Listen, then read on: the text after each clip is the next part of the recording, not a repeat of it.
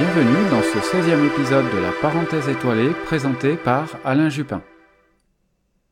Il y a tout juste un an sortait officiellement le premier épisode de ce podcast. Alors petit bilan pour ce premier anniversaire, vous avez été près d'un millier d'auditeurs, toutes plateformes confondues, à m'écouter. Ne m'étant mis aucune pression ni d'objectif, je m'en satisfais et je note que le nombre d'auditeurs augmente à chaque épisode ou presque. Par contre, je n'ai pas pu sortir autant d'épisodes que prévu, en plus de ces éphémérides mensuelles. Mais je vais tenter de rectifier le tir pour cette prochaine année. Sur un plan plus astronomique, il y aura des étoiles filantes, mais heureusement pas que cela. Vous aurez le droit à deux superlunes, des observations planétaires dans d'excellentes conditions, et quelques idées d'observations insolites et exotiques.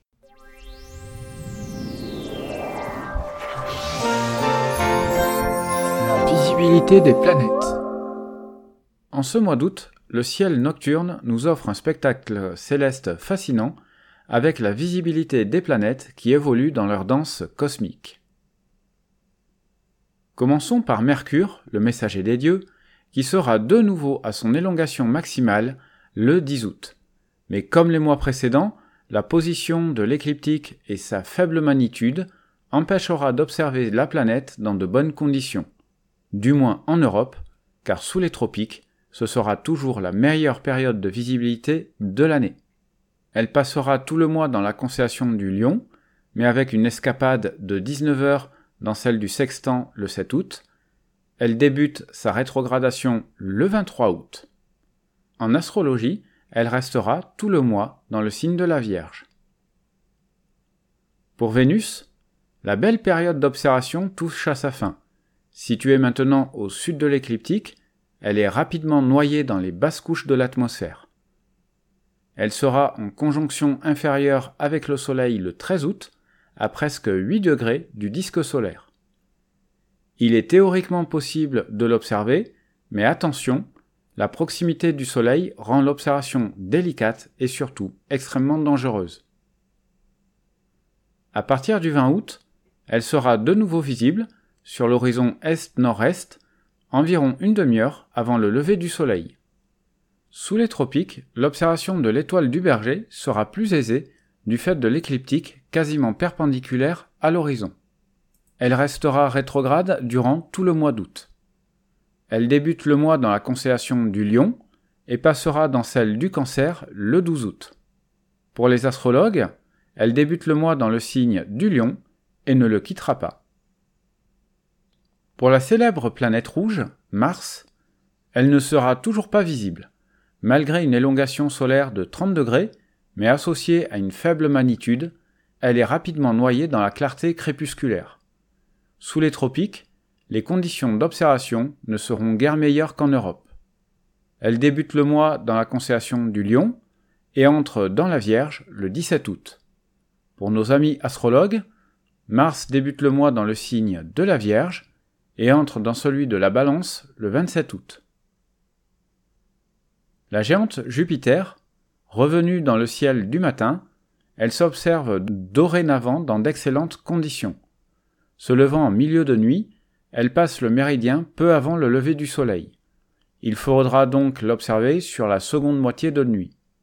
Sous les tropiques, les conditions d'observation sont toujours excellentes.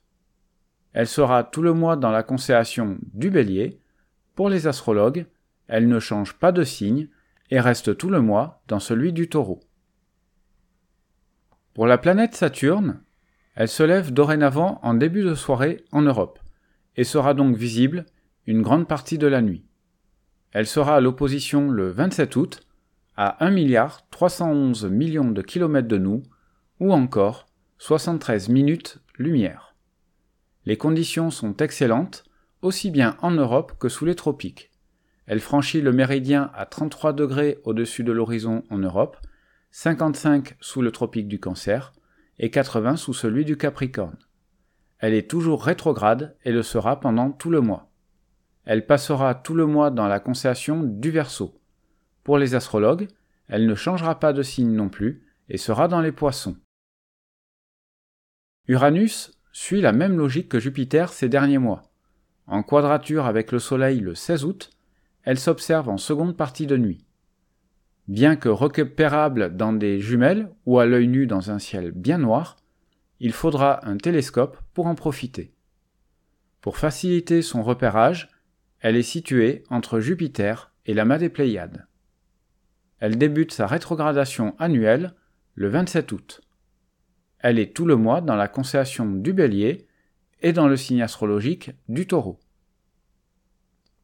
Pour la plus éloignée des planètes, Neptune, située entre Saturne et Jupiter, elle s'observe en seconde partie de nuit avec l'aide de télescopes de bon diamètre.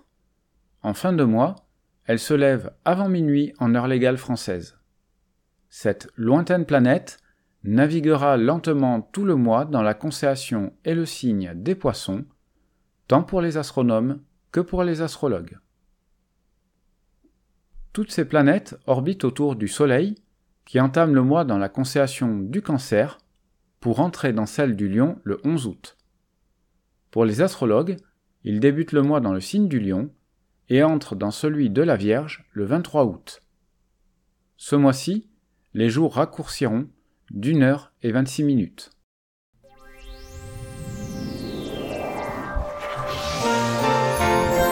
Les éphémérides lunaires.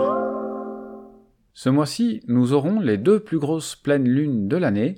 Les journalistes ne tariront pas de superlatifs pour ces deux superlunes.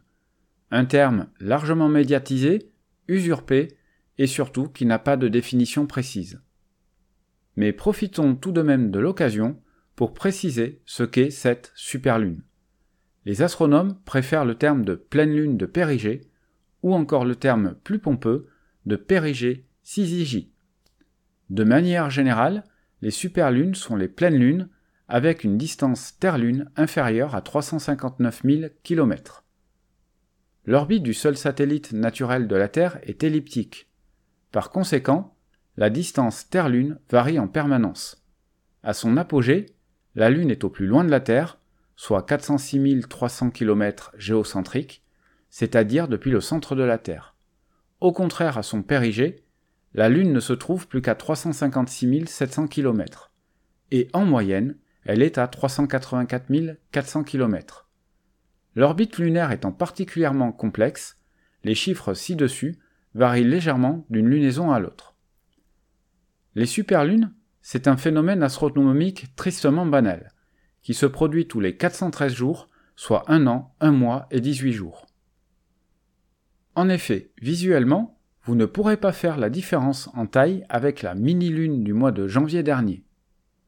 La différence de taille est de 14% environ, une différence trop faible pour être perceptible. Vous souvenez-vous de la taille exacte de la Lune dans le ciel en janvier? Moi pas. Par contre, vous pourrez en effet remarquer la différence de luminosité, qui peut atteindre 30% selon les lunaisons. Et oui, on peut avoir cette sensation de grosse pleine lune, notamment quand la superlune se produit en hiver lorsqu'elle est au perché dans le ciel. Donc le mardi 1er, ce sera une pleine lune à 18h32 universelle dans la constellation du Capricorne, et elle sera éloignée de nous de 357 528 km. Ce mois-ci, elle est surnommée la pleine lune de l'esturgeon, du maïs vert, des grains ou enfin, pleine lune rouge. Le mardi 8 à 10h28, nous serons au dernier quartier, dans la constellation du Bélier. Cette lunaison se terminera le mercredi 16 juillet à 9h38 avec la nouvelle lune dans la constellation du Lion. Enfin, le jeudi 24 à 9h57, ce sera le premier quartier, visible dans la constellation du Scorpion. Et enfin, la seconde pleine lune du mois, le jeudi 31 août à 1h36, dans la constellation du Verseau. Ce sera la plus grosse pleine lune de l'année à 357 341 km.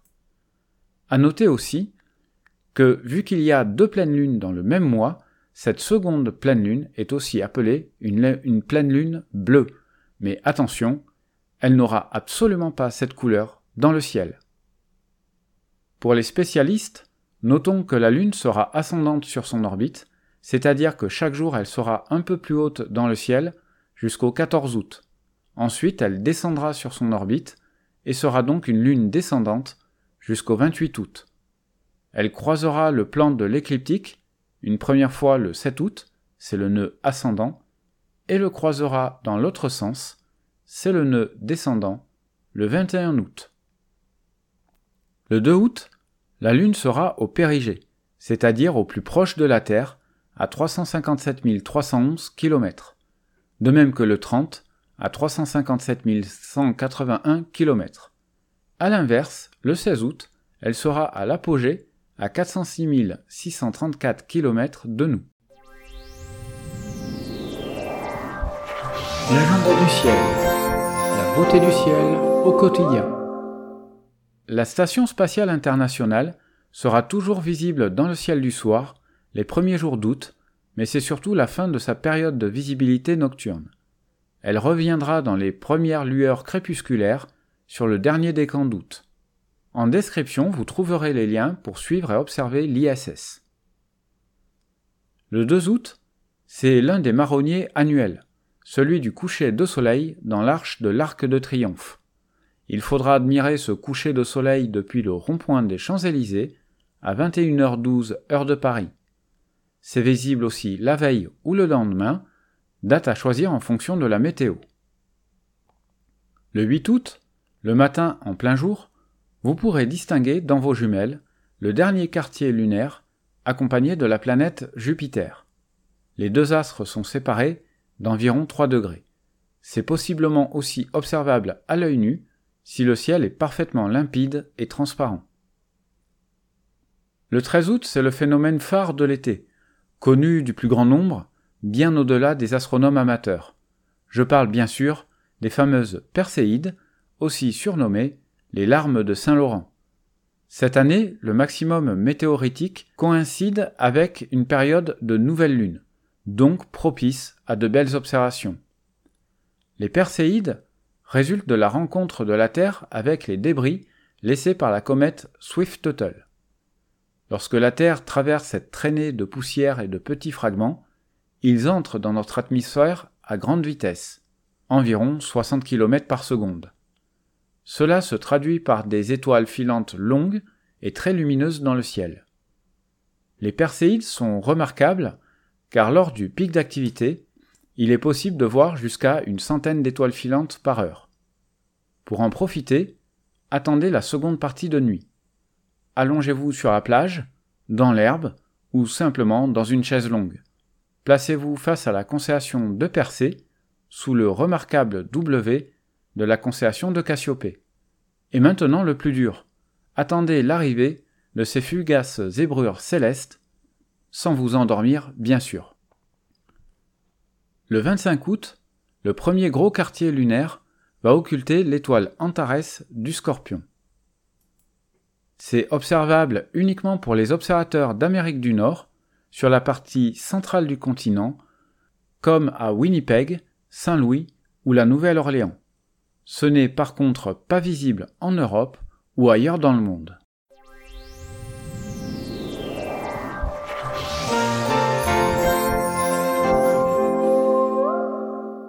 En milieu de mois, la partie visible du zodiaque s'étend des constellations de la Vierge jusqu'aux Gémeaux. La Vierge se couche dans les lueurs crépusculaires en début de soirée, alors qu'il faudra attendre la fin de nuit pour voir le lever des Gémeaux. En milieu de nuit, et en milieu de mois, la constellation du cygne nous surplombe depuis le zénith, entourée des constellations du Dragon, de Céphée, de Pégase, de l'Aigle et enfin d'Hercule. Au cœur du Sagittaire se trouve un magnifique amas globulaire M22. Il est plus brillant qu'M13, l'amas d'Hercule, et figure parmi les quatre plus brillants du ciel. Son diamètre égale celui de la Lune, mais visuellement, il n'en est que de la moitié. Il est facilement repérable dans des jumelles, et même à l'œil nu, sous un bon ciel, sous des latitudes pas trop nordiques. Pour les observateurs disposant d'un télescope, je vous propose de pointer le très bas amas ouvert M29 dans le cygne, non loin de Sadre, son étoile centrale. Il est accessible même avec des instruments de taille modeste. C'est un amas peu dense, de 5 à 10 étoiles brillantes, âgées de 10 millions d'années environ, et situées à 4000 années-lumière de nous. Si vous recherchez des cibles plus exotiques, je vous propose l'amas globulaire M14, situé dans une région dépourvue d'étoiles lumineuses. Le repérage de Messier 14 est assez difficile dans la constellation d'Holofuchus. Sa vision l'est tout autant, et il faut une ouverture d'au moins 200 mm pour commencer à le résoudre en périphérie.